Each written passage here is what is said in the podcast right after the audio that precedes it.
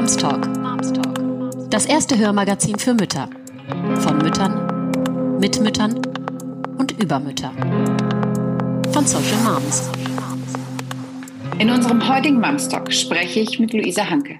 Luisas Mutter, alleinerziehend und hat 2018 das Vereinbarkeitslab in Berlin gegründet, aus dem Wunsch heraus, Mütter zu empowern und zu stärken, wie sie es glücklicherweise selbst im beruflichen Umfeld erlebt hat. Sie ist außerdem systemischer Coach für Mindful Success für Mütter. Wir sprechen über die Themen Selbstannahme, Selbstbestimmung und den Blick nach innen, besonders in diesen herausfordernden Zeiten. Denn wir alle haben unsere ganz eigenen Baustellen, sei es unser Perfektionismus und der Wunsch, alles aus eigener Kraft zu schaffen, oder auch die Selbstzweifel, die einen oft blockieren. Wir sprechen darüber, wie wir uns schützen können, wie wir uns stärken und in uns reinhorchen. Was fühlen wir? Was brauchen wir? Was wollen wir eigentlich? Luisa weiß, es braucht das Innehalten und das bewusste Auseinandersetzen mit den eigenen Werten und Bedürfnissen. Und sie gibt uns ganz praktische Tipps, wie wir das tun können. Viel Spaß beim Hören.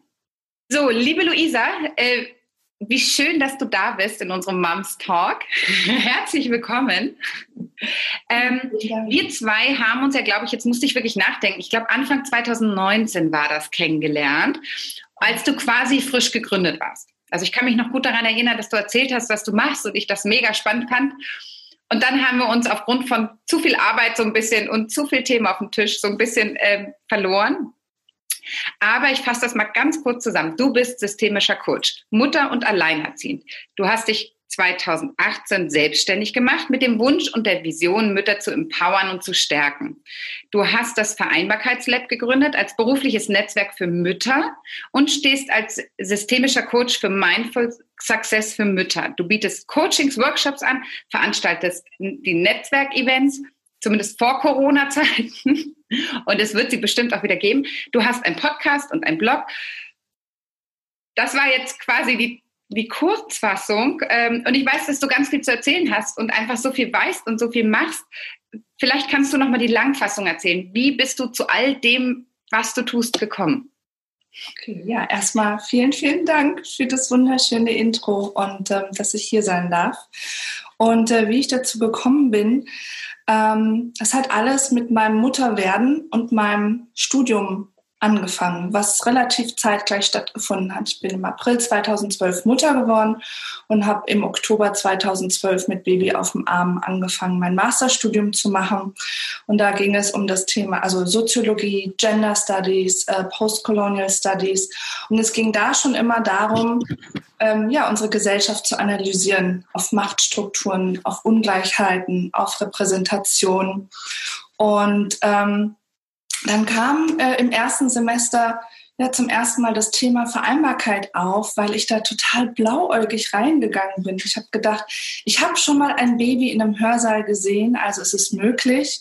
Habe einmal kurz vorher angerufen und die haben gesagt, ja, ja, bringen Sie das Kind mit. Und es war ein sehr familienfreundliches Umfeld. Ich habe mich nie viel am Platz gefühlt. Ähm, ich hatte DozentInnen, die ähm, meine Tochter auf dem Arm hatten, wenn ich ein Referat gehalten habe, die ähm, mich gefordert haben, aber mich auch gefördert haben, indem sie mir Wertschätzung entgegengebracht haben. Und Flexibilität war sowieso gegeben, also dieses freie Einteilen zur Deadline hin. Und ich habe gemerkt, Mensch, das funktioniert richtig gut, auch im Sinne von, ich bin erfüllt, mir geht's gut, weil mir mhm. das so wichtig war. Und das war eine unglaublich schöne Erfahrung. Dann wurde ich äh, pünktlich zum zweiten Semester alleinerziehend und habe auf einmal gemerkt, wie mich so eine Angst, so eine riesengroße Angst erfasst hat. Angst vor dem Arbeitsmarkt. Bin ich überhaupt noch was wert? Werde ich gewollt auf dem Arbeitsmarkt? Mhm. Bin ich überhaupt diesen Job, ähm, der mir das ermöglicht, anspruchsvoll und erfüllend zu arbeiten? Aber trotzdem diese Zeit zu haben. Ich wollte nie 9 to 5 arbeiten. Und das hat mich eine ganze Weile zurückgeworfen ähm, in einem Semester, diese Selbstzweifel. Ich habe gemerkt, wie stark da diese Bilder, die wir haben, auf uns wirken. Und ich hatte überhaupt kein gutes Bild von Alleinerziehenden. Hm. Wir haben da wirklich auch die Vorbilder gefehlt, ähm, die positiven Bilder. Einfach im Sinne von, ich sehe eine Person, die es macht, also weiß ich, ich kann es auch irgendwie schaffen. Und ähm, dann habe ich aber trotzdem ähm, durch Netzwerken schon vor Ende des Studiums einen Job bekommen. Und zwar einen Job, wo am ersten Arbeitstag, weil die mich kannten und mich schätzten, meine Chefin mir gegenüber saß und mich gefragt hat, hör mal zu, ich will dich im Team, ich will, dass du ablieferst, aber was brauchst du, um gut zu arbeiten und erfüllt zu sein als alleinerziehende Mutter? Das ist ja Lottogewinn. und ich hatte erstmal keine Antwort. Mir ist die Kinnlade runtergeklappt. Und immer noch bekomme ich Gänsehaut, weil diese Wertschätzung entgegengebracht zu bekommen, dich gesehen zu fühlen als Mensch, dich wertgeschätzt zu fühlen, ob als Arbeitskraft, als Mensch, als Mutter. Also das waren wirklich die erfüllendsten Jahre für mich, dort zu arbeiten. Und dann habe ich gesehen, wie viele andere Mütter, ich war in meinem Umfeld einer der ersten Mütter ähm, und, und ähm, habe einfach gesehen, wie sehr die kämpfen Mhm. Ähm, wie sehr die kämpfen und es wäre nicht nötig. Es könnte total vorgebeugt werden, wenn wir in der Arbeitswelt einfach mehr Wertschätzung hätten fürs Menschsein erstmal. Und das war der Auslöser. Also ich habe ja sowieso im Bereich äh, Veranstaltungsorganisation an der Schnittstelle Gesellschaft gearbeitet und dann habe ich irgendwann gesagt, ich möchte mein eigenes Ding machen und ähm, für Vereinbarkeit arbeiten. Und ähm, das Coaching lag nah, weil meine Eltern seit 30 Jahren als Coaches und systemische Therapeuten arbeiten und ich das immer schön fand. Und dann habe ich gedacht, okay, erstmal das individuelle Stärken mhm. oder Menschen persönlich unterstützen. Das ähm, hat mich sehr erfüllt. Das wollte ich unbedingt mal machen. Ähm, gleichzeitig kam dann so von meinem Studium der Hintergrund, ähm, die Gesellschaft analysieren und verändern zu wollen mit rein. Und dann habe ich das Vereinbarkeitslab gegründet, weil ich gesagt habe, es kann ja nicht sein, dass wir Eltern uns permanent selbst optimieren und gegen den Strom schwimmen, ja. sondern es muss halt gesellschaftlich beziehungsweise in den Unternehmen auch sich was verändern. Und so ist das alles entstanden. Das ist die Langfassung sozusagen aber geboren aus einer wirklich positiven Erfahrung. Ja, und das, das finde ich ja natürlich auch so spannend und so toll, weil natürlich diese positive Erfahrung, wie du sie hattest, haben ja leider ähm, super wenige. Ähm, das ist natürlich aber auch so ein bisschen der Gedanke, warum wir mit Social Moms gestartet sind, ne? weil wir ja auch diese aus uns heraus, und ich hatte leider nicht so eine positive Erfahrung wie du gemacht, äh, gemerkt haben, okay, es muss sich was verändern und es kann halt, genau wie du sagst, nicht nur an uns liegen, an uns Eltern, mhm. ähm, und ständig selbst zu perfektionieren. Und äh, auch das haben wir ja im letzten Jahr, ist uns ja hart auf die Füße gefallen.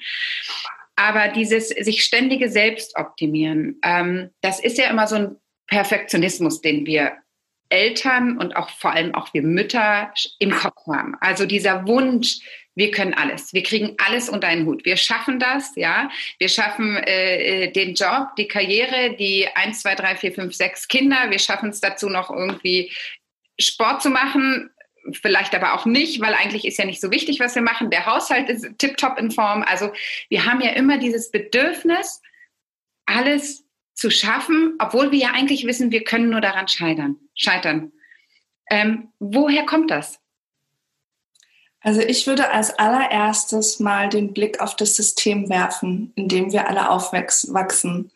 Und ähm, das ist ein System, was davon profitiert, Einmal durch den Kapitalismus, dass Menschen immer und immer wieder beschäftigt sind und dass Menschen nicht fühlen oder dass sie gewisse Dinge fühlen, aber die nicht reflektieren und sich eben von ihren Gefühlen ein Stück weit ja auch leiten lassen. Und das Hauptgefühl, von dem wir in dem System gesteuert sind, ist Angst und Druck.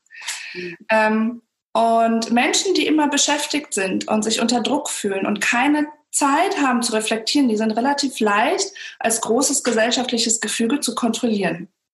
Mhm. Und ich finde, das ist total wichtig, dass wir uns das einmal bewusst machen und auch sehen, wir sind nicht frei von unserer Sozialisation und es ist auch erstmal nicht unsere Schuld. Also wir sind, wir sind geprägt und ich finde, das nimmt schon mal viel Last. Ja, es nimmt so einen Druck gerade. Ja. Das sagt es okay, ich bin jetzt nicht schuld, ich stehe nicht alleine damit da und es bin nicht nur ich. Das ist das, was wir lernen.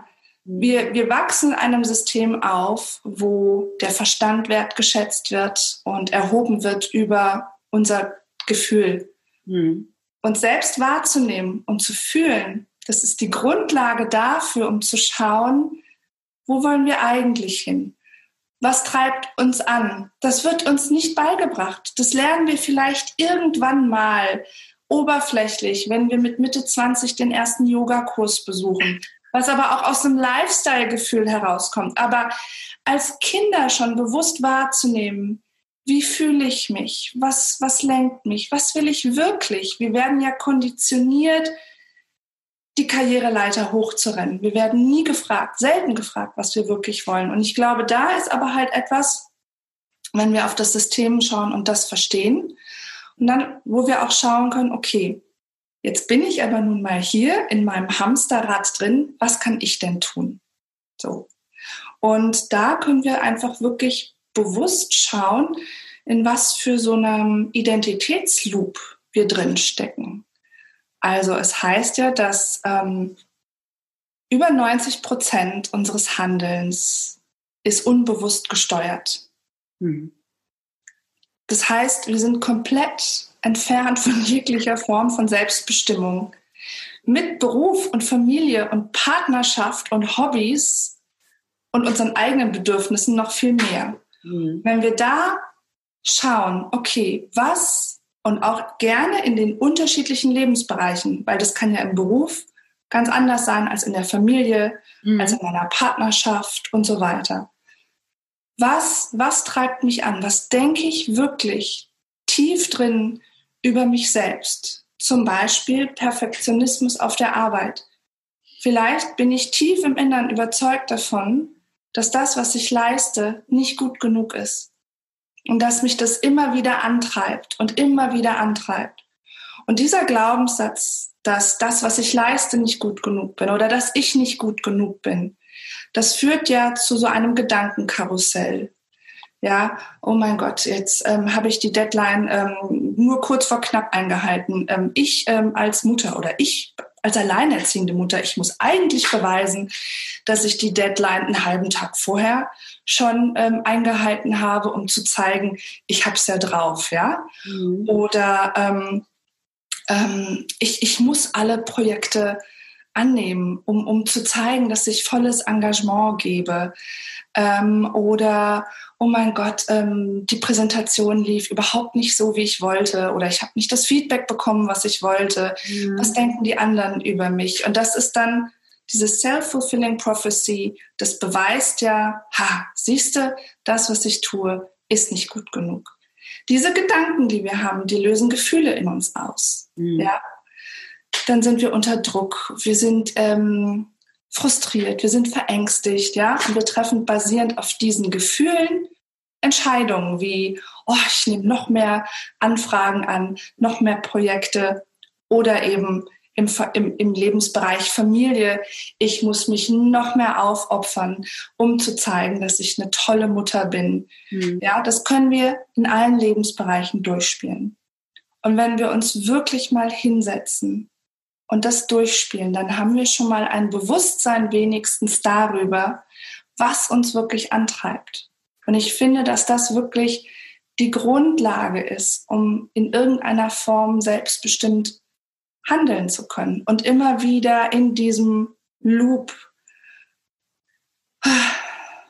einhalten zu können, mhm. pausieren zu können, um dann zu schauen, okay, was mache ich denn jetzt eigentlich? Mhm. Ähm, ich überlege jetzt, ob, ob ich mal springe, aber ich würde äh, trotzdem ganz gerne nochmal deine Einschätzung haben, thematisch, weil ich habe jetzt, da, da geben, ergeben sich gerade wieder so viele Dinge in meinem Kopf natürlich, wenn du äh, ja. was erzählst.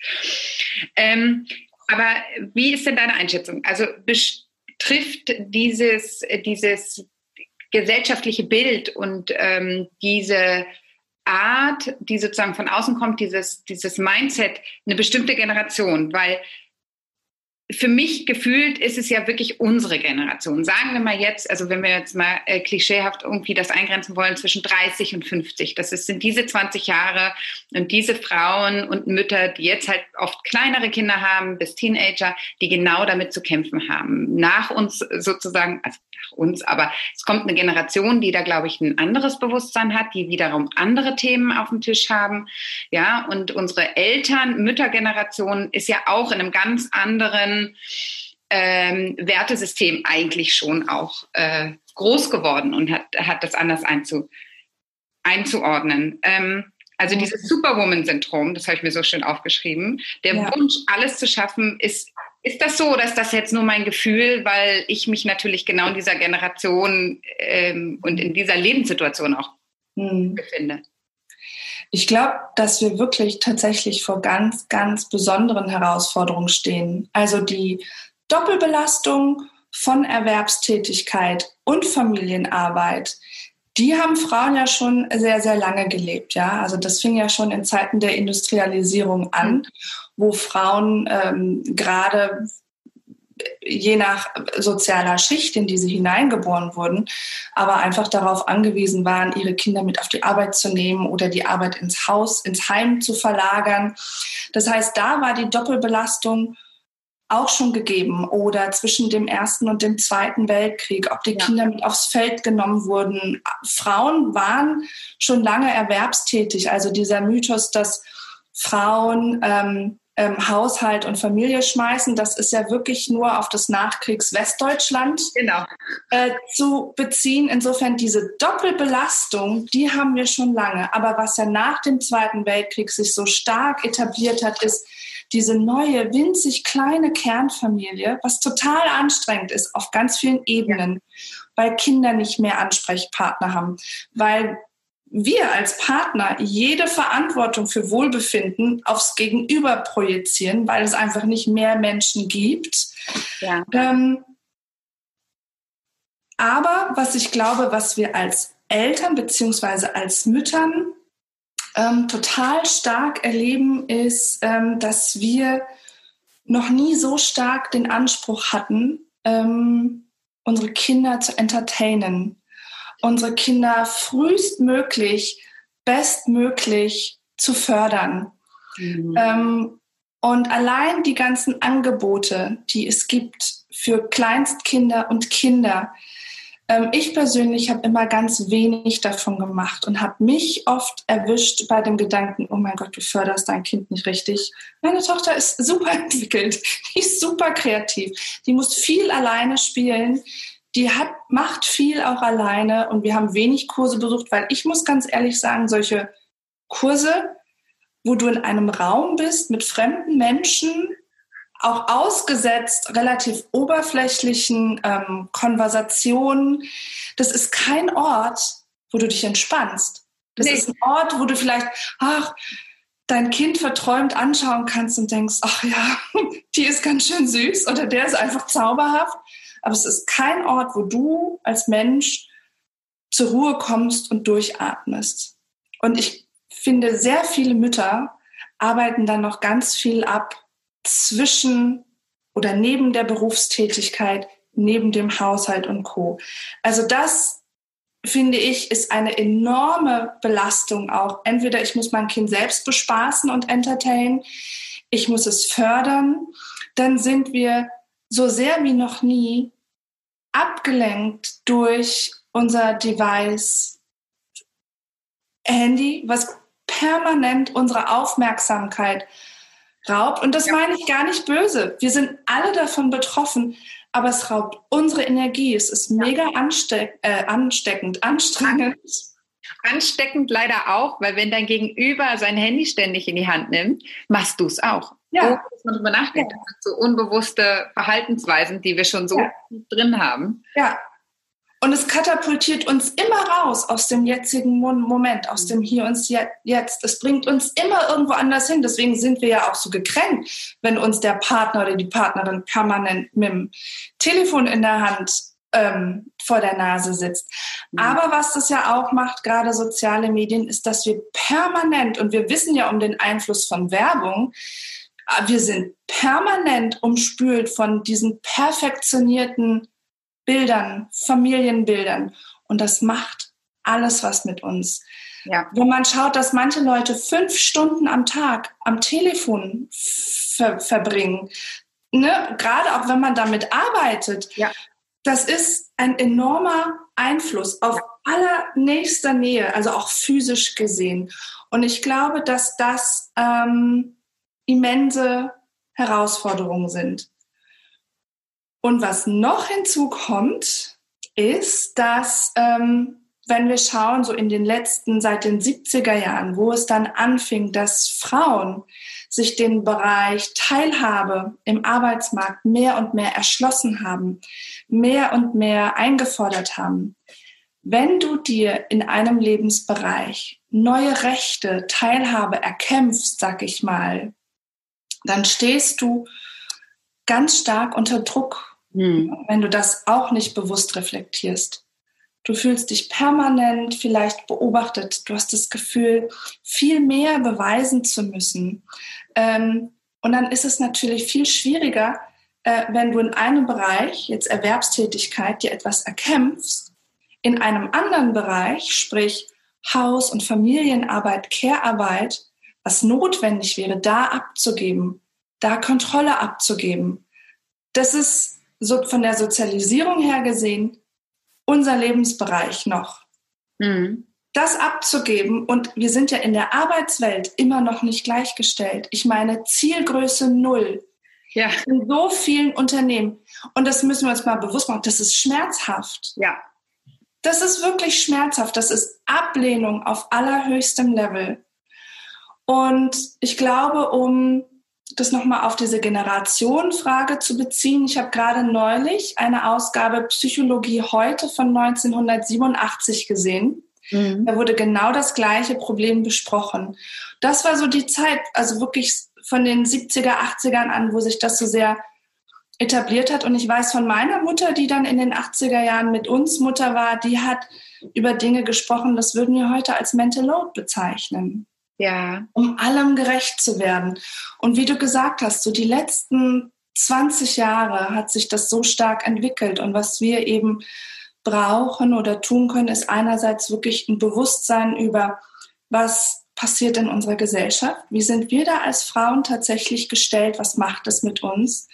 Politisches Engagement ist da total wertvoll.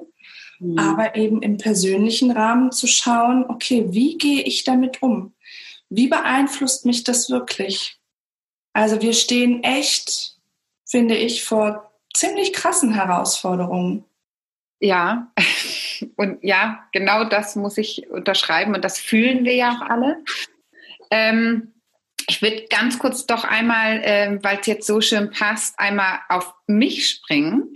Mhm. Weil, weil zum Beispiel, ähm, ne, also mit dem, was wir groß wie wir groß geworden sind. Ich bin zum Beispiel groß geworden, genau wie du, ein Kind der 80er und hatte einen sehr ja, heute würde man sagen, feministischen Vater. Mein Vater hat 50 Prozent der Arbeit übernommen. Nicht unbedingt im Haushalt und kochen sollte er bloß nicht, ja, aber mit mir als Kind. Ja, der hat ja wirklich die Hälfte der Arbeit eigentlich mit übernommen. So, und eine Mutter, die immer gearbeitet hat, also auch eine sehr, sehr starke Mutter. Gleichzeitig habe ich aber zum Beispiel immer Leistungssport gemacht. Ähm, ich war früher Leistungssportlerin, bin immer geschwommen und ich glaube, da hat sich bei mir so ein bisschen manifestiert, dass ich immer in so einer Endlosschleife und da bin ich immer noch des Schaffens bin. Mhm. Ja, also es ist, ich bin sehr stressresistent, ähm, habe immer gesagt vorher und auch als wir uns kennengelernt haben, ich brauche das. Also ich brauche diese Spannung, ich brauche den Druck, um erstmal richtig hochzufahren und zu funktionieren. Und dann kam jetzt dieses Jahr, jetzt da kam Corona und alles ist irgendwie gefühlt zusammengebrochen. Ja, weil man nicht, es hat nicht mehr gereicht, dass man immer so ein bisschen auflädt. Ja, kurz mal, wenn man Urlaub hat, dass man auflädt und immer an diesem roten Bereich der Reservebatterie super gut funktioniert, sondern es war einfach mal leer. Und wenn die Batterien leer sind, dann sind sie halt wirklich leer und dann bricht halt wirklich alles zusammen. Und gefühlt, ähm, war das so mein Jahr der Erkenntnis wirklich. Und dafür musste ich erst mal 37 werden und zwei Kinder haben, um zu erkennen, dass das, was ich bisher im Kopf hatte, wie, wie ich im Prinzip auch geprägt war und wie, wie bei mir alles geschalten war, völliger Humbug ist, ja, und nichts damit zu tun hat, dass es irgendwie mir gut tut und ich damit funktioniere. Ich aber gleichzeitig immer noch natürlich dagegen ankämpfe, dieses es ist ja tief in mir drin, ja, ich schaffe das, ich beweise das. Natürlich sagen ganz oft Frauen oder, oder Menschen um mich herum, das ist der Wahnsinn, wie du das alles schaffst, ja. Und ich habe jetzt erst gelernt zu sagen, ja, aber zu welchem Preis? Und um mich herum sind auch wahnsinnig viele Frauen, die sehr ähnlich ticken. Begegnest du in deinem Coaching so Frauen wie mir? Ach komm, ich dachte, ja, ganz vielen. Es ist zwiegespalten. Ich begegne einerseits sehr vielen Frauen wie dir, die total angetrieben sind und gar nicht mehr loslassen können. Und auf der anderen Seite ähm, begegne ich sehr vielen Frauen, die so gar nicht an sich glauben, obwohl die eine mega Power in sich haben. Oh ja. Und ähm, aber ich ähm, also erstmal, mir begegnen viele solcher Frauen, ja. Und bei all diesen Frauen und auch bei dir, was du jetzt gesagt hast, habe ich gedacht, ja, ich kann total nachvollziehen, wie es dir geht, wenn man irgendwann an diesem, ja, auch, sag ich mal, wertvollen Punkt ist, wo man sagen darf, okay, ich möchte und ich kann da jetzt hinschauen. Und ich kann für mich ein neues System definieren. Und wenn wir das kollektiv machen, umso besser, denn die Definition oder das System des Erfolgs, sag ich mal, ist ja auch sehr äh, durch männliche Energien, kapitalistische Strukturen geprägt. So.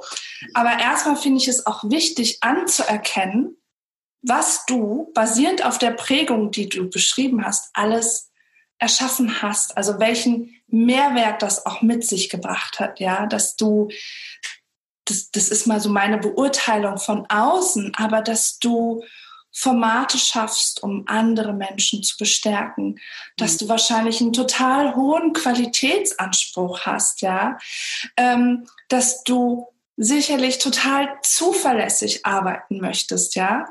Also das finde ich sind erstmal total wertvolle Qualitäten, die wir anerkennen müssen. Das ist ja auch beim Jobwechsel immer so wichtig zu schauen, was darf bleiben, was ist wertvoll, was ist auch ein Wert von mir. Mhm. Und dann kann man schauen, okay, mit den, und das ist jetzt meine Interpretation der Dinge, aber wie, wie kann ich mit dem, was dann auch hinter diesem Schaffen steckt, Neues erschaffen? Mhm. Aber ähm, mit einer anderen Ausrichtung, mit einer anderen Qualität. Und ähm, ich meine, auch mit dem Leistungssport, ich weiß nicht, wie dir das da vermittelt wurde, aber gerade dort ähm, oder egal wo wir hinschauen, auch in der Natur, wir sind ja so geprägt, jede Form von Erschaffen, jede Form von Leistung, auch im Sport, braucht Regeneration, braucht Rückzug. Äh, es kann aber sein, dass dir das im Leistungssport gar nicht so bewusst vermittelt wurde, dass das nicht ähm, so sich etablieren konnte, dass das in deine alltägliche Praxis einfließt, ja. Aber egal, wo wir hinschauen, ja, ob Tag und Nacht, Ebbe und Flut, die vier Jahreszeiten oder selbst wenn du in den Tropen lebst, wenn du meinst, ähm, da finden die Jahreszeiten so sehr nicht statt. Es ist ein permanentes Miteinander von neu erschaffen, neu aufsprießen und äh, Zerfall. Und Zerfall bedeutet ja wirklich dieses Zersetzen und Schauen, was steckt da noch drin und was entsteht daraus Neues. Und ähm, das brauchen wir total dringend für uns. Und gerade wenn wir hier von Müttern sprechen, ja, wir sind zyklische Wesen. Wir haben den Zyklus der Natur allein durch unsere monatliche, durch unseren Monatszyklus ja. in uns. Ja, und es wäre weise, dahin zu schauen. Aber das braucht total viel Mut, weil das wieder entgegen des Systems ist, was ein permanentes Schaffen und Schaffen und Schaffen voraussetzt. Und wir haben uns ja vorhin drüber unterhalten. Die Resultate davon sind, dass wir alles gegen die Wand fahren. Und wenn wir das für uns nicht lernen, fahren wir ebenso mit unserem Kräftehaushalt an die Wand. Aber es ist halt schwierig, da die Notbremse zu ziehen, weil wir das individuell tun müssen in einem System, was immer weiter wie so ein Zug mit 360 km/h nach vorne schiebt. Hm.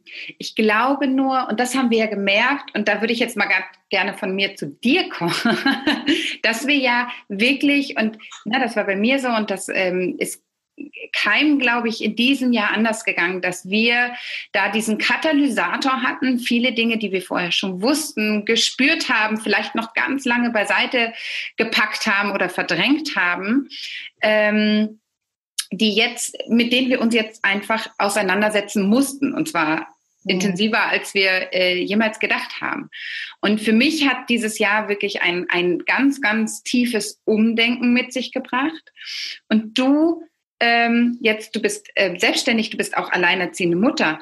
Ähm, du hast bestimmt diesen Druck, den wir dieses Jahr alle hatten, stärker gespürt als manche andere, die vielleicht ähm, ja da nicht diesen finanziellen Druck auch noch in der Selbstständigkeit gespürt haben.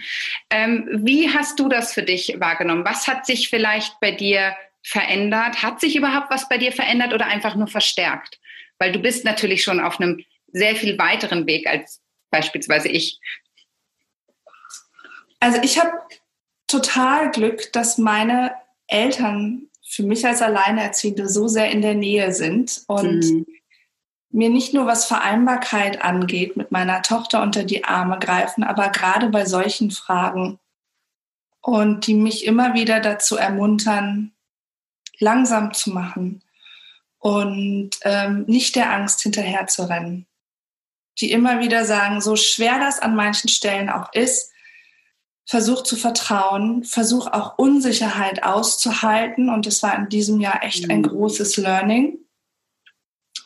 Und das habe ich im Frühjahr ganz gut hinbekommen und habe einfach das Frühjahr genutzt, um langsam zu machen. Und das hat mir total gut getan während der Lockdown-Zeit. Ja. Da wirklich, also und das ist auch ein Learning gewesen durch Corona, wofür ich dankbar bin, ähm, zu lernen, mich der Situation ein Stück weit hinzugeben, hm. loszulassen, zu entschleunigen. Das war so der, der Beginn der Corona-Pandemie. Und das, da bin ich dann relativ gestärkt in den Sommer gestartet. Mhm. Dann in Hinblick auf meine finanziellen Ressourcen. Und es ist einfach so, unsere Finanzen triggern natürlich enorme Ängste bei uns. Es ist auch einfach eine immense Verantwortung, so dass ich mir dann im Sommer ähm, einen zweiten Job, also eine Anstellung gesucht habe. Kaum hatte ich die, kamen die Aufträge in der Selbstständigkeit wieder rein und dann hatte ich eine 60-Stunden-Woche. Und das habe ich zwei Monate gemacht und dann war ich platt und dann habe ich eine Entscheidung getroffen und gesagt, okay, auch nochmal in Unterhaltung mit meiner Eltern und die meinten, letztlich wirst du weich fallen. Was willst du? Du willst deine Selbstständigkeit. Dann trau dich und lass die Anstellung gehen, auch wenn sie dir Sicherheit verspricht. Und ich war total im Widerstand. Gehabt. Wie könnt ihr das sagen? Da mache ich hier was Verantwortungsvolles. Ich suche mir einen festen Job und ihr sagt, ich soll ihn gehen lassen. Ähm, natürlich bedeutet das für jede Person etwas anderes. Aber sich manchmal Unsicherheiten auch hinzugeben, immer der Frage folgend, was will ich denn wirklich? Hm. Und was will ich wirklich, kann auch wieder durch das Fühlen, was wir oft nicht lernen, beantwortet werden. Bei mir ist es, ich möchte der Freude folgen. Ich möchte diesem Gefühl von Ja folgen. Ähm, und dann war es eben so, dass der Sommer extremst anspruchsvoll war mit dieser hohen Arbeitszeitbelastung und ich auch gemerkt habe, also jetzt werde ich meiner Tochter wirklich nicht gerecht, weil ich bin einfach nicht mehr präsent. Ich bin auch nicht mehr ich selbst. So. Und dann hatte ich eine Woche Herbstferien, die ich doch nicht an der Ostsee, sondern hier schön zu Hause im verregneten Berlin ähm, verbringen konnte. Und habe tatsächlich eine Woche lang nicht gearbeitet. Und für mich ist eine Welt zusammengebrochen. Und dann habe ich nochmal, das habe ich früher auch immer gemacht und im Sommer unterbrochen. Und dann habe ich wieder angefangen, jeden Tag zu meditieren und jeden Tag Auch in winzig kleinen Zeiteinheiten. Es sind manchmal nur drei Minuten, weil mehr ist einfach oft nicht drin. Und ich merke, ich bin so dankbar für diese eine Woche, wo es mir so schlecht ging, ähm, dass ich jetzt die Chance habe, wieder bei mir selbst anzukommen und dass ich gemerkt habe, ähm, ganz unabhängig von dem finanziellen Druck, dass ich mich auch natürlich, so sehr ich meine Arbeit liebe, immer ein Stück weit dahinter verstecke. Mhm. Es ist ein wunderbares Tool, diese permanente Beschäftigung. Ja unangenehme Dinge nicht fühlen zu müssen oder uns essentielle Fragen nicht stellen zu müssen. Ja, Konsum, Beschäftigung, das ist immer, das führt uns immer ins Außen und es mhm. bringt uns nie ins Innen. Und ja, ich glaube, der, genau das ist ja der Punkt, worüber du auch immer sehr viel sprichst und äh, schreibst. Es ist ja wirklich der Blick ins Innere. Und das hast du vorhin so schön gesagt, den ersten die meisten haben so den ersten oberflächlichen Kontakt damit, wenn sie mit Mitte 20 äh, Yoga gemacht haben oder Ende 20 und äh, merken, ja, der Blick nach innen, den Blick nach innen richten.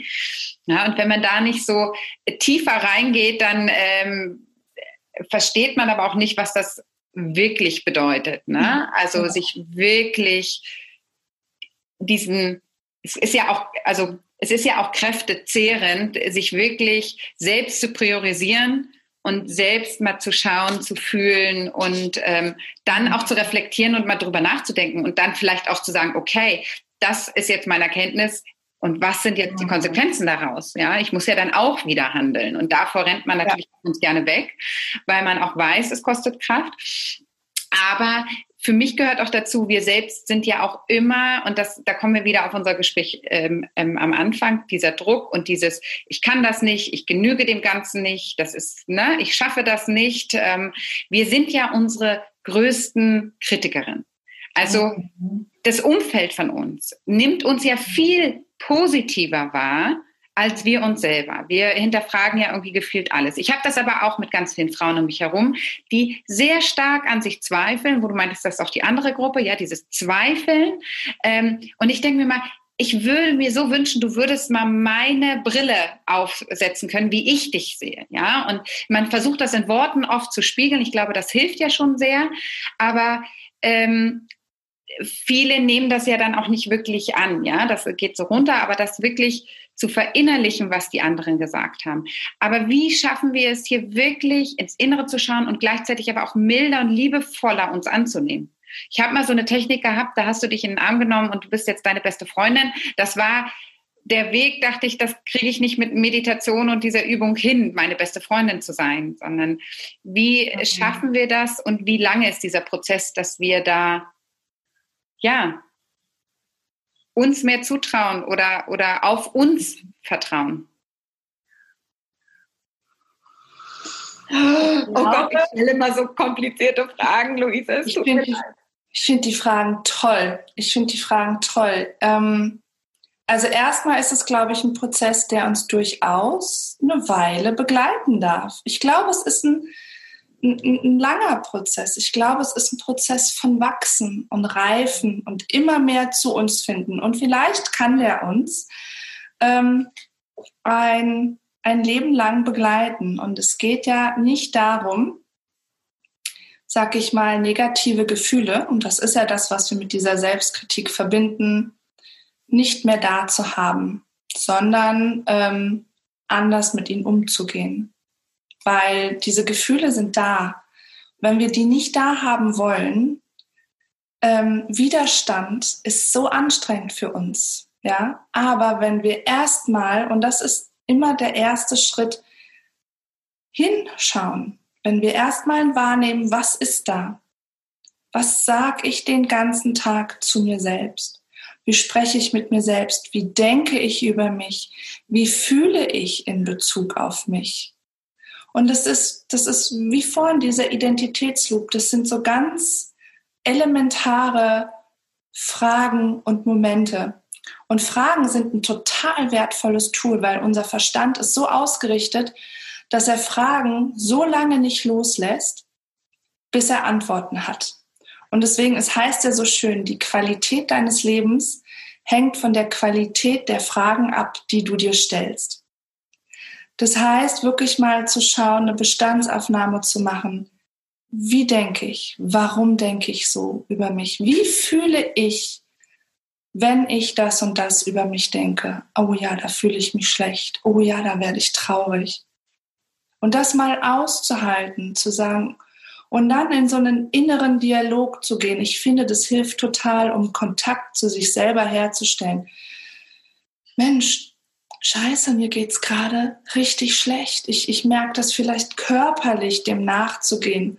Mir zieht sich der Magen zusammen oder mir wird alles eng im Brustkorb. Ich werde total schwer, ja.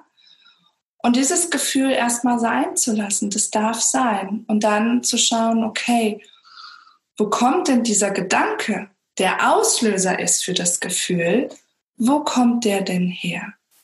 Warum denke ich denn so über mich? Ja, oder warum bin ich so unter Druck? Und ich meine, Kritik ist ja was total sozial konstruiertes. Und das heißt, es ist erlernt oder verinnerlicht und wir können es wieder neu lernen, was halt Arbeit braucht. Und wenn wir in diesem Prozess des Fragens sind und uns mit bestärkenden Fragen so ein bisschen abklopfen und immer mehr wie so ein Mosaik so eine Idee bekommen, was uns da prägt. Und dann können wir irgendwann schauen, okay, was, was kann ich vielleicht Neues über mich denken? Und das klingt jetzt sehr, hm, naja, dann setze ich mir hier die Superwoman-Brille auf und dann ist alles gut. Aber es gibt ja meistens für diese Selbstkritik, für, für schmerzhafte Erfahrungen einen Ursprungspunkt. Der liegt oft in der Kindheit oder in der Jugend oder von Erfahrungen, die wir für uns so interpretiert haben und basierend auf diesen Interpretationen uns schlecht fühlen und selbst kritisieren und damit wirklich zu arbeiten. Ja, also das sind einerseits die Fragen. Ähm, das können wirklich tiefe, auch geführte Meditationen sein, wo wir wirklich in Kontakt kommen mit diesem schmerzhaften Punkt. Hm. Und dann liebevoll immer wieder hinschauen und sagen, okay, was, was, wenn, wenn dieser verletzte Teil angenommen wird, was ist dann für eine Qualität dahinter? Also es ist leider keine Arbeit, die so einen Quick Fix bringt, aber es ist so ein ehrlicher Prozess mit sich selbst.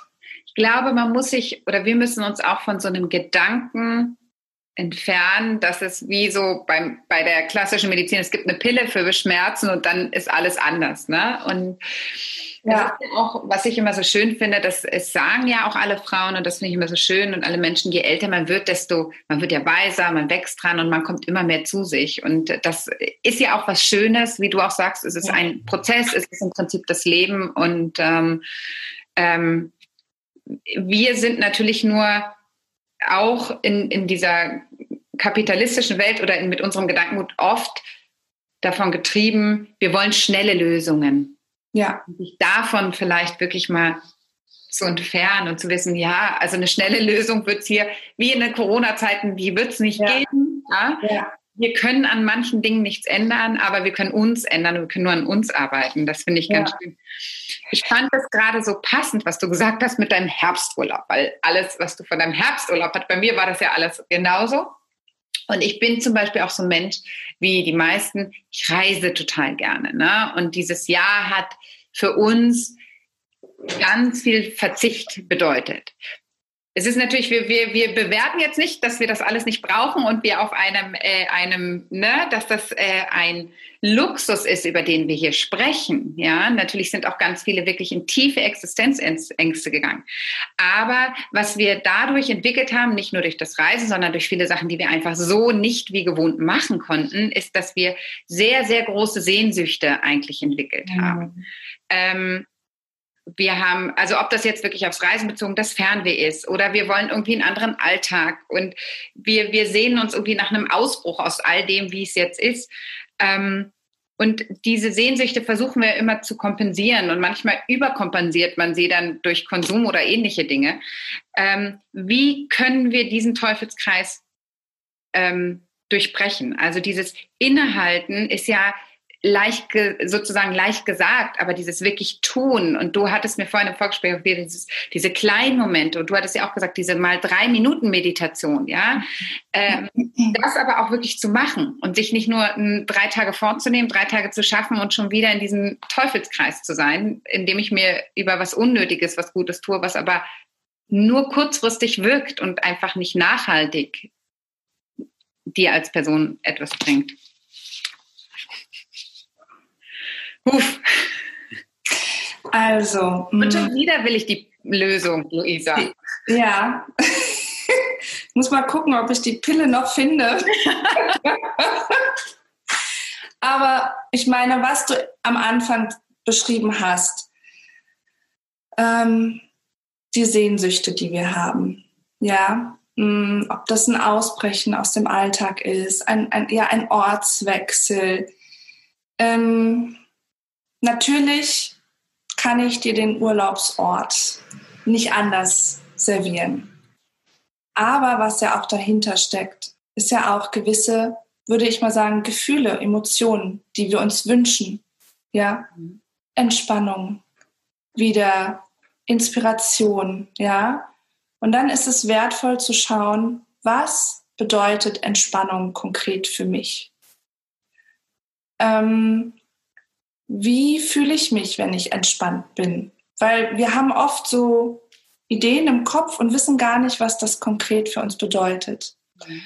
Wo nehme ich das wahr, wenn ich entspannt bin? Ja, wenn mein Ziel ist, entspannt zu sein. Und dann, ja, wir verzichten auf viel und das ist okay, äh, da frustriert zu sein, sauer zu sein, traurig zu sein, zu merken, ich kann nicht mehr und dann zu schauen, okay, was ist mein Wunsch dahinter? Ist es das Gefühl von Entspannung? Ähm, und dem konkret nachzugehen und dann wirklich sich ehrlich zu fragen, jetzt bin ich nun mal hier. Und ich finde, das ist auch wieder wichtig zu schauen, okay, mit der Fremdbestimmung, ja, der wir gerade ausgesetzt sind, wie können wir trotzdem immer wieder ins Bewusstsein und in die Eigenverantwortung kommen, um uns diesen Energiefresser Widerstand sozusagen, um den ähm, wegzubekommen? Ähm, was will ich wirklich und wie, wie kann ich das in meinen Alltag integrieren? Wie kann ich Entspannung in meinen Alltag integrieren? Und dann gibt es natürlich ne, jede Person kann jetzt ein, zwei, drei Dinge nennen und dann geht es um die Umsetzung. Und ähm, da finde ich, ist es einerseits total wertvoll und das ist ja auch wiederum äh, wissenschaftlich bewiesen, dass die Kraft der kleinen Schritte total wertvoll ist. Ja, auch hier müssen wir nicht ähm, den Perfektionismus voranschreiten lassen, sondern schauen, okay, ich möchte mich entspannen, bedeutet das, ich möchte jeden Tag ein bisschen meditieren oder bedeutet das, ich möchte bitte jeden Morgen 15 Minuten für mich selbst und dann gehe ich aus dem Haus und laufe einmal um den Block und nehme wahr, was ist. Oder also was bedeutet das und wie kann ich das umsetzen und einfordern? Und dann ja, dann machen wir es ein, zwei, drei Tage und dann lassen wir es schleifen. Und ich glaube, auch hier ist es hilfreich, wenn wir A, diese kleinen Schritte wählen anstelle der großen, auch immer, wenn wir das tun, bewusst wahrzunehmen, wie wir uns fühlen, was das mit uns macht, was das für ein Energieschub, für eine Dankbarkeit oder Verbundenheit oder ein Gefühl von Liebe und Freude also lass uns das mal wirklich wahrnehmen. Und das kann ein ganz starker Anker oder ein Katalysator sein, um das wieder zu tun. Und dass ich, wenn ich dann morgen dastehe und merke, oh, jetzt hat der Tag einfach alles wieder gesprengt, nichts hat funktioniert, so wie ich das für mich wollte. Ähm, ich habe das Glück, ich habe einen Hund. Ich muss jetzt abends um 10 noch einmal um den Block Mhm. Und selbst wenn der Tag total daneben war, dann, dann gehe ich abends noch mal raus und dann merke ich, wie ich runterfahre. Und das ist auch diese Kraft der Übergänge. Also, wie startest du den Tag? Wie schaffst du vielleicht die Übergänge zwischen Beruf und Familie? Und wie endest du den Tag? Und, und selbst wenn der Tag zu Ende geht und, und du bist müde, dass du vielleicht wenigstens hinschaust und sagst, okay, ich habe das heute nicht gemacht, vielleicht kann ich es jetzt noch kurz tun. Mhm. Ja, auf eine sanfte Art. Nicht, weil ich mir was beweisen muss, sondern weil ich weiß, wie es sich bei mir anfühlt. Das ist eine ganz andere Motivation. Und wenn ich jetzt sage, ich bin wirklich zu müde, ich kann es jetzt nicht tun, dann kann ich mich wenigstens dafür anerkennen und sagen, okay, ich versuche es morgen wieder. Wir verurteilen uns oft so sehr und dann sind wir in diesem entweder oder, entweder ich gehe fünfmal die Woche zum Sport oder ich mache es gar nicht. Und wenn wir da auch bewusst damit umgehen und, und dieses Gefühl hilft uns, diese Beziehung, diese Empathie mhm. auch für uns aufzubauen, dann ist das vielleicht ein Weg, wie wir uns besser ähm, motivieren können. Jetzt hat es wieder nicht geklappt. Ist in Ordnung. Du hast mhm. dein Bestes gegeben. Morgen schaffe ich diese fünf Minuten oder diese halbe Stunde. Und dann natürlich dieser Punkt Aufteilung. Also gerade Frauen, die einen Partner haben, Leute, fangt an, das partnerschaftlich zu machen. Und so viele Eltern sagen, ja, ja, wir machen das gleichberechtigt. Wenn ich mir die Zahlen anschaue, sechs Prozent der Väter arbeiten in Teilzeit. Ähm, über 70 Prozent der Mütter arbeiten in Teilzeit. Ja, wo soll denn das dann gleich, gleichberechtigt ablaufen, wenn die Männer abends um 18 Uhr nach Hause kommen? Mhm. Und dieses Recht, sich zu nehmen, abzugeben, ohne das rechtfertigen zu müssen. Ich brauche das. Aber das ist ein langer Prozess, da ist immer noch nicht die Pille dahinter. Ja, ich fand, ich fand eigentlich schon, also gefühlt äh, war es die Pille, auch wenn es jetzt bei mir nicht der Hund wäre. Ja, da muss man sich auch wieder überlegen, will ich wirklich einen Hund haben oder ist das nur Mittel zum Zweck? Nein, aber ähm, ich finde das sehr, sehr schön. Ich habe auch die ganze Zeit ähm, im Kopf äh, wieder aus dem Yoga.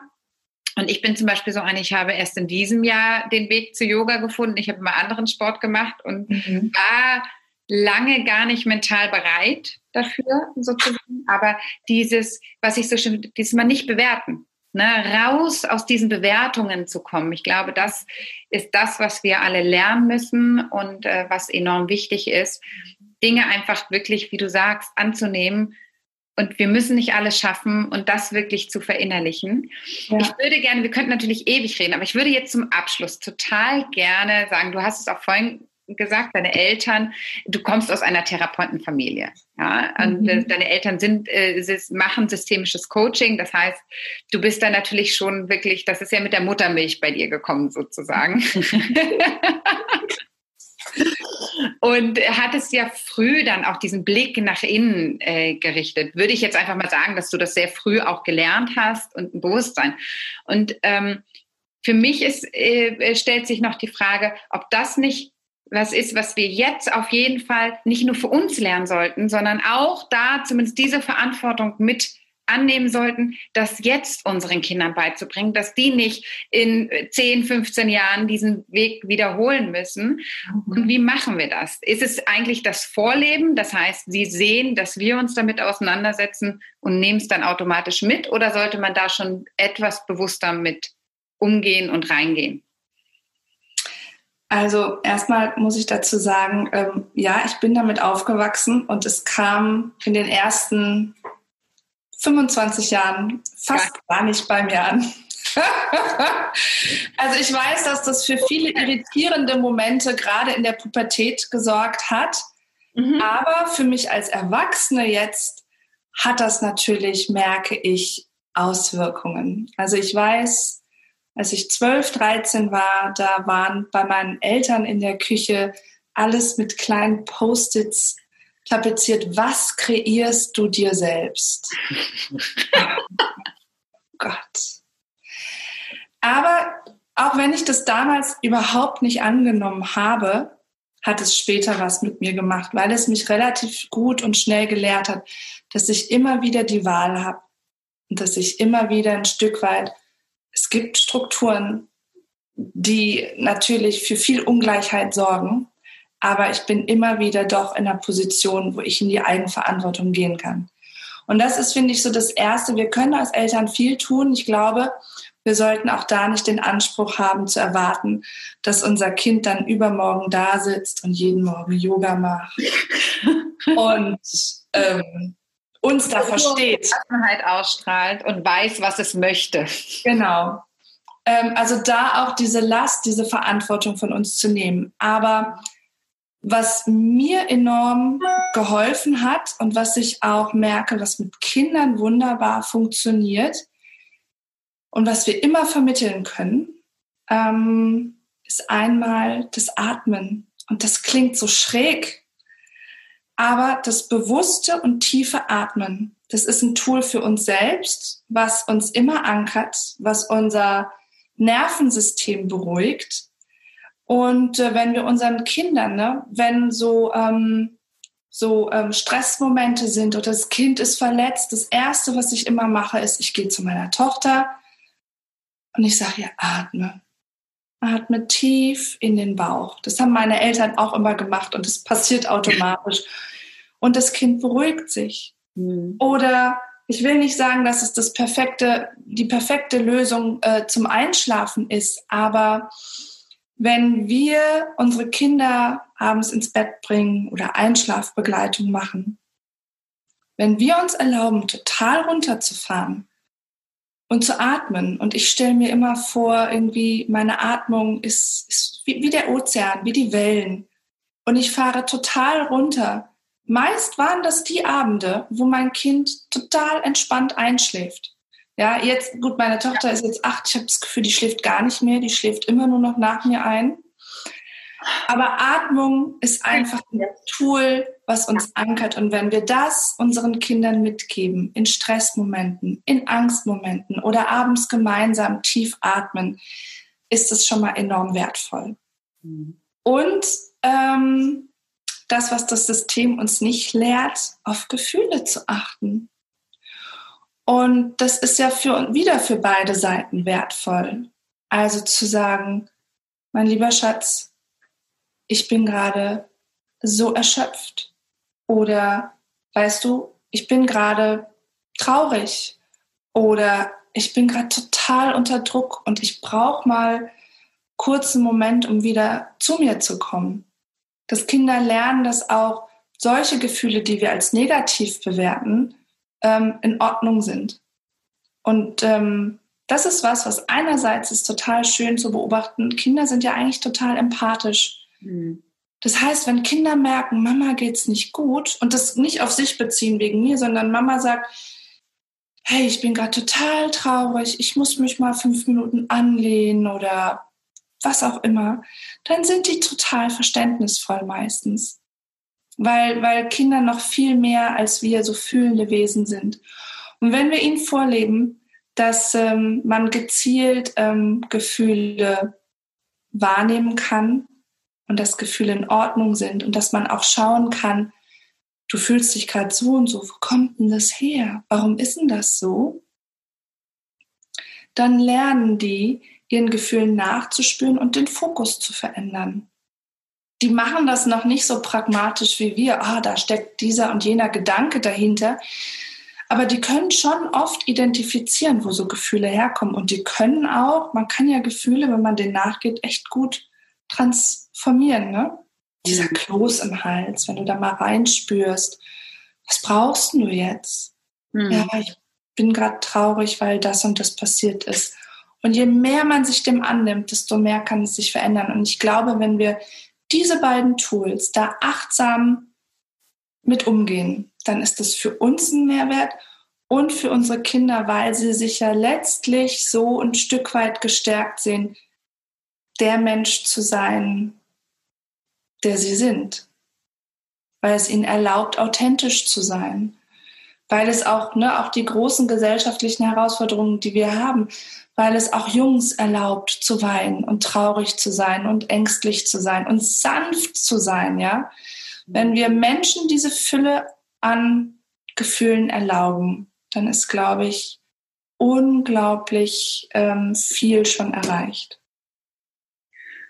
Liebe Luisa, ich finde, das ist der perfekte Abschluss, auch wenn wir noch viele, viele Themen ähm, äh, angehen könnten, würde ich äh, genau mit diesen äh, Gedanken und diesen Worten gerne den heutigen Podcast beenden wollen tausend Dank. Du hast äh, nicht nur mir sehr viel zum Denken mitgegeben, sondern ich glaube, jeder, äh, der sich, jede Mutter oder vielleicht auch Väter, weil ich glaube, das ist nicht minder interessant, ähm, unser Gespräch für äh, Väter.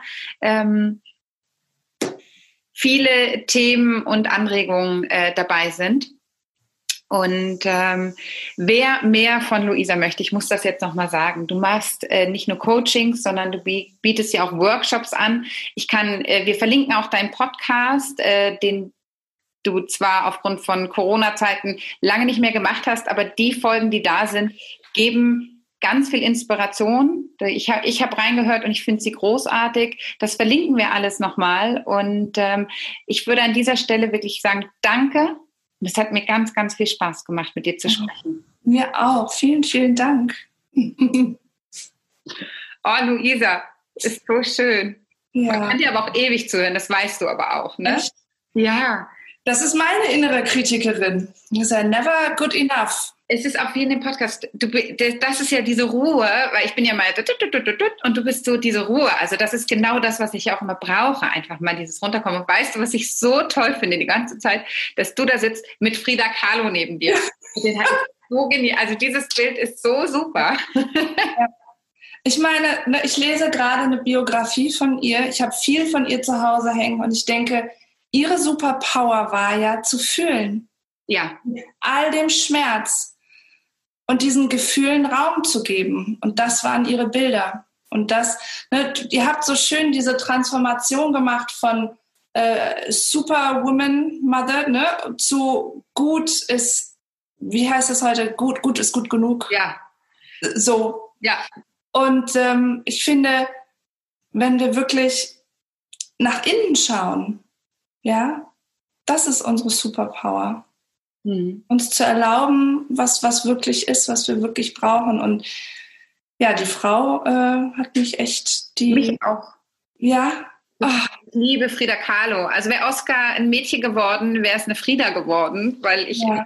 Frida Kahlo irgendwie, also auch ganz toll fand. Jetzt ist er halt dann Fridolin geworden, weil wir dachten, Oscar Fridolin, was machen wir jetzt aus dem Namen? Weil wir das so hergeholt. Aber ja, ich, ich Wahnsinn. Und ähm, genau was du sagst, also dieses Fühlen, also selbst ich, die so schon oft sehr getrieben bin, ähm, für mich ist auch das Allerwichtigste das, was ich spüre ne? und was ich fühle und das zu hinterfragen. Und ich glaube, was ich gut kann, ist mit mir sehr gut ins Gericht gehen und äh, mir die Fragen zu stellen und auch zu beantworten. Bei mir hapert es oft an der um Umsetzung sozusagen. Mhm. Aber da bin ich auch auf dem Weg. Vielleicht kriegst du auch noch das Coaching, Luisa. ja. Das ich schon so lange wollte. Ja. Oh, ich Aber glaube, ja. der Winter, jetzt müssen wir einmal diesen Winter überstehen. So ein bisschen ist jetzt, glaube ich, vier Monate alles, was wir haben, zusammenpacken, ganz doll darauf aufpassen, dass wir da nicht äh, ne, die ganze Energie verlieren, ähm, ja. uns schon darauf einstellen, dass es jetzt einfach hart wird und wir viele Dinge einfach hinnehmen müssen. Ja, und vielleicht können wir den Winter zum ersten Mal nutzen, für was er da ist, und das ist Rückzug. Du, absolut. Ja. Und wenn du sagst, ach, gestern mit Kind eingeschlafen, ich mache das mittlerweile oft. Ich gehe einfach manchmal um halb neun, neun bin ich im Bett und dann war's das. Das habe ich im Sommer geschafft, ganz viel. Ich habe nämlich vor allem, also Handy abends nicht mehr in der Hand gehabt, mhm. konsequent. Ich habe nicht mehr geschaut, sondern wieder gelesen. Mhm. Dann irgendwann verfällt man aber wieder so, natürlich, Dinge, die man 37 Jahre gemacht hat, hat man 37 Jahre gemacht. Also, na gut, in der Kind, aber, ne, aber viel, viele Jahre. Mhm. Ähm, und da muss man halt so ein bisschen aufpassen. Also eigentlich versuche ich es auch. Momentan ist halt einfach wieder viel, gerade mit der Kampagne und dann muss man da irgendwie durch. Aber auch da dann wieder zu wissen, okay, das Wochenende muss dann jetzt ganz anders laufen, weil sonst komme ich aus diesem, diesem Teufelsrad oder von diesem Gleis nicht runter. Ich muss jetzt einfach auch wieder da die Handbremse ziehen und ja. dass das halt leider nicht einmal reicht, sondern man andauernd machen muss. Ne? Auf der anderen Seite fand ich es so schön, Luisa, dass selbst du, die dann noch was aufgrund von der Situation dann noch wieder eine Festanstellung angenommen hat und dieses, ne, was ja, wie du sagst, ich finde, das ist auch sehr, der Gedanke sehr verantwortungsbewusst. Ich finde, ja. ich würde das so unterschreiben. Aber dann halt wieder eine Entscheidung zu treffen, wenn man sagt, okay, jetzt wird es wieder alles zu viel für mich. Also, dass selbst dir das passiert, Luisa, weißt du? Das ja, ist, klar. fand ich jetzt. Ja, aber in meinem Bild haben halt einfach, es ist immer so schön, immer wieder zu sehen, dass die Frauen, bei denen du vermeintlich denkst, die können das alles super, genauso die Menschen sind wie man selbst und genau die gleichen Herausforderungen am Ende haben, ja. ja. Und äh, das ja. finde ich immer so schön. Deswegen bin ich sehr dankbar, dass du das so erzählt hast. Ja. Ja, danke für, ich, ich fand, wie gesagt, du hast da mit deinen Fragen echt schön den Rahmen gegeben, um Ach, wirklich offen sein zu können. Also ja, das freut mich total. Äh, das finde ich total schön. Es ist halt, wie gesagt, auch spannend und man könnte so viel Themen aufmachen und ähm, man muss sich halt einfach in der Stunde dann fokussieren. Ja. Und äh, ja, ich freue mich, wenn wir uns dann auch irgendwann mal wieder in echt sehen, also in ja äh, echten Person sozusagen und äh, bin mega dankbar, dass die Berit das jetzt mal in die Hand genommen hat, ja, weil ich ja. habe immer nur so, oh Berit, ja, und dann hat Berit 17 Mal nachgefragt, hast du jetzt? Ja, nein. Ja. Deswegen, das hat sehr geholfen, auch abzugeben. Ja. Und auch zu sagen, okay, ich krieg's ja hier, wie man sieht, die ganze Zeit nicht auf die Kette. Kümmer du dich doch drum, dann schaffen wir es. Ja, wie schön ist das denn? Ja. Ich habe mich so gefreut, mal mit dir zu reden. Das erste Mal, dass wir uns so richtig unterhalten können. Ja, Ganz toll. Angel. Auch bei der Demo war ja überall waren irgendwie Leute und man hatte irgendwie nicht so richtig Zeit. Aber ich habe trotzdem den Abend, als wir uns kennengelernt haben, total im Kopf. Ja, ich auch. Da hattest du von den Social Moms geredet. Genau, da war die Idee. Bild, was jetzt, also, ne, so ein bisschen. Und deswegen, da waren wir auch wirklich gerade noch in der Planung und das kommt, ne, das fandest du ja auch so spannend. Und ich habe aber dieses, das ist so lustig, weil es ja jetzt schon eine Weile her ist, aber ich habe es noch so präsent diesen Abend ähm, und unser Gespräch, das ist ganz lustig. Ja. Deswegen habe ich jetzt, ja, genau, also es hat mich riesig gefreut, das war total schön. Und ich glaube, wir können aber uns an echt diversen Ecken und Enden noch mehr verknüpfen. Ja. Und ähm, ich glaube, wir müssen dann auch, äh, ähm, wenn ich dieses Jahr jetzt gerade überstanden habe, auch wir nochmal über ein Coaching sprechen, Luisa. können wir gerne machen. Ja, also das Thema, manche, manche Dinge nicht immer nur vor sich herschieben und zu wissen, und das weiß ich, dass ich manche Dinge nicht alleine schaffe. Hm. Ja, ja. Vielleicht hast du so eine innere Mentorin, die dich bis dahin begleiten darf. So, die dir sagt, Camilla, nicht, was musst du oder was musst du nicht? Was, was will Camilla? Was will ich heute? Was brauche ich heute? Ich habe ja nicht nur eine innere, sondern ich habe Tanja zum Glück. Wie toll ist das denn? Wirklich, das ist der Wahnsinn, weil wir uns sehr, sehr ähnlich sind, Tanja und ich. Wir sind energetisch so unterschiedlich wie Tag und Nacht.